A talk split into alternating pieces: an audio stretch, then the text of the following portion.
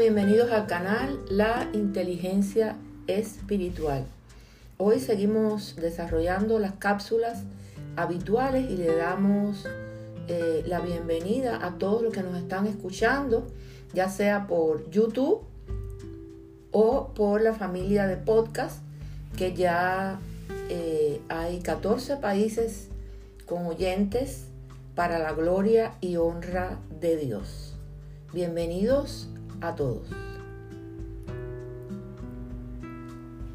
Cuando hablamos del Evangelio que confronta, eh, estamos hablando de que la primera confrontada soy yo. Dice la palabra de Dios en Hebreo 14:12, porque la palabra de Dios es viva y eficaz y más cortante que toda espada de dos filos y penetra hasta partir el alma y el espíritu, las coyunturas y los tuétanos y discierne los pensamientos y las intenciones del corazón. También tenemos que decir que por la palabra del Señor fue creado todo lo que existe y por medio de ella hemos sido renacidos por la fe en Cristo, tal como dice la Escritura en Primera de Pedro 1:23, siendo renacidos no de simiente corruptible, sino de incorruptible, por la palabra de Dios que vive y permanece para siempre. Cuando leo la palabra, me hace nacer de nuevo, me alimenta mucho más que el alimento físico, tal y como dice Mateo 4:4. También sana y rescata mi vida, como dice el Salmo 107. Dirige y renueva mi pensamiento. Así que puedo estar confiada y completamente segura de que si confío en lo que Él dice, así será. Pues su palabra no solo es capaz de transformar lo más profundo de mi corazón, sino también de transformar las circunstancias que rodean mi vida. Nuestra fe se sustenta en la palabra. Si queremos tener más fe, debemos con diligencia estudiar profundamente las escrituras y tener convicción total en ella. Es por eso que la cápsula de hoy le he llamado ¿Eres prudente o insensato? Y quiero comenzar eh, esta cápsula de manera oficial leyendo Hebreos 12 del 2 al 3. Dice la palabra de Dios. Fijemos la mirada en Jesús, el iniciador y perfeccionador de nuestra fe, quien por el gozo que le esperaba soportó la cruz, menospreciando la vergüenza que ella significaba, y ahora está sentado a la derecha del trono de Dios. Así pues, consideren aquel que perseveró frente a tanta oposición por parte de los pecadores, para que no se cansen ni pierdan el ánimo. Hemos estado analizando en las últimas cápsulas cómo estamos viviendo tiempos muy difíciles que el Señor ha permitido. Y este tiempo es importante para nosotros para examinarnos qué hemos hecho en medio de esta crisis. Hemos permitido que el miedo y las enfermedades nos provoquen desánimo o hemos estado firmes en la roca que es Jesús. Y le hemos preguntado, ¿qué quieres que yo haga para honrarte y servirte? No debemos conformarnos con ser pasivos, receptores de su bondad y gracia. Debemos ser buenos administradores de su gracia multiforme. Y esto implica no solo recibir, sino también darle honra y gloria. Pero ¿cómo lo estoy haciendo? Basta con ir a un culto, adorar, basta con diezmar y ofrendar, basta con leer de vez en cuando la Biblia. Hay muchas personas que tenemos fe, pero tenemos fe creyéndole solamente un Padre bueno queriendo ser un receptor de las bondades y misericordias de Dios para recibir, pero sin honrarlo, ni servirlo, ni glorificar al Señor. Ya estudiamos en la cápsula anterior eh, y analizamos Mateo 6:33, buscar primeramente el reino de Dios y su justicia y todas estas cosas os serán añadidas cuando se está refiriendo a todas estas cosas serán añadidas, por lo general se está hablando de las cosas materiales que son las que tanto nos, eh, nos preocupan y nos ocupan. O sea que si estamos reflexionando de nuevo en este versículo, dice que buscar primeramente. ¿Quién tiene que buscar? Tenemos que buscar tú y yo. Y esto es muy importante porque esto exige entonces eh, de nosotros acciones de búsqueda para finalmente honrarlo y glorificarlo. Buscar implica comunión con el Señor y con el Espíritu Santo, que es nuestro guía.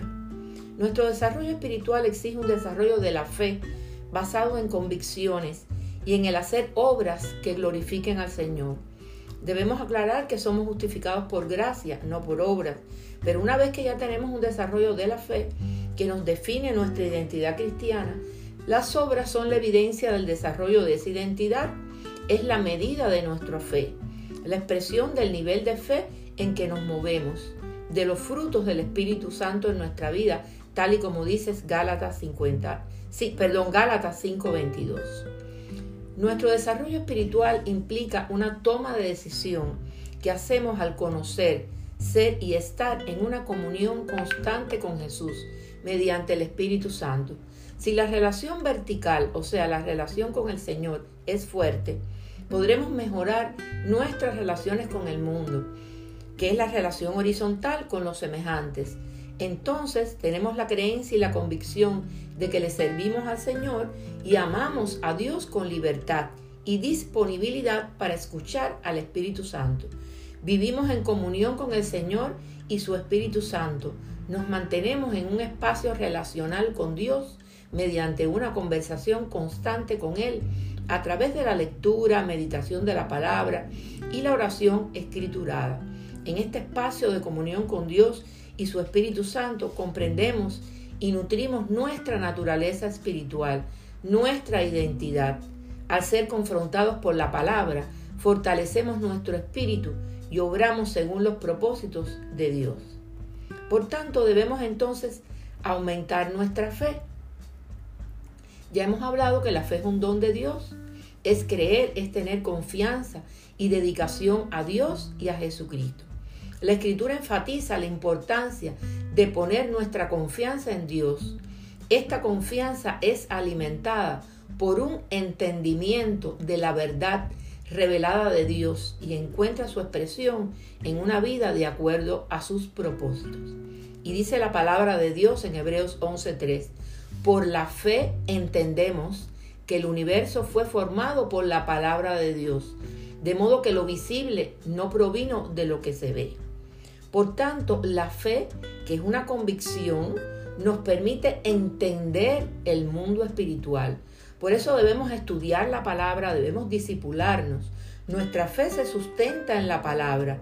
Si queremos tener más fe, debemos con diligencia estudiar profundamente las escrituras y tener convicción total en ella. Es necesario que dejemos de decir entonces que creemos ciegamente en Dios y que no necesitamos entender nada más porque tenemos una fe ciega. Estas posiciones y teorías humanas son confusas y no bíblicas. Jesús dijo que aquellos que ignoren sus enseñanzas, ya sea en pensamiento o comportamiento, son como casas construidas sobre la arena destinadas a colapsar. Esto lo dice caracterizando al prudente y al insensato, que es el título de esta cápsula de hoy. En contraste a los insensatos, los prudentes viven conforme a la verdad. Y dice la palabra de Dios en Mateo 7 del 24 al 27. Por tanto, todo el que me oye estas palabras y las pone en práctica es como un hombre prudente que construyó la casa sobre la roca.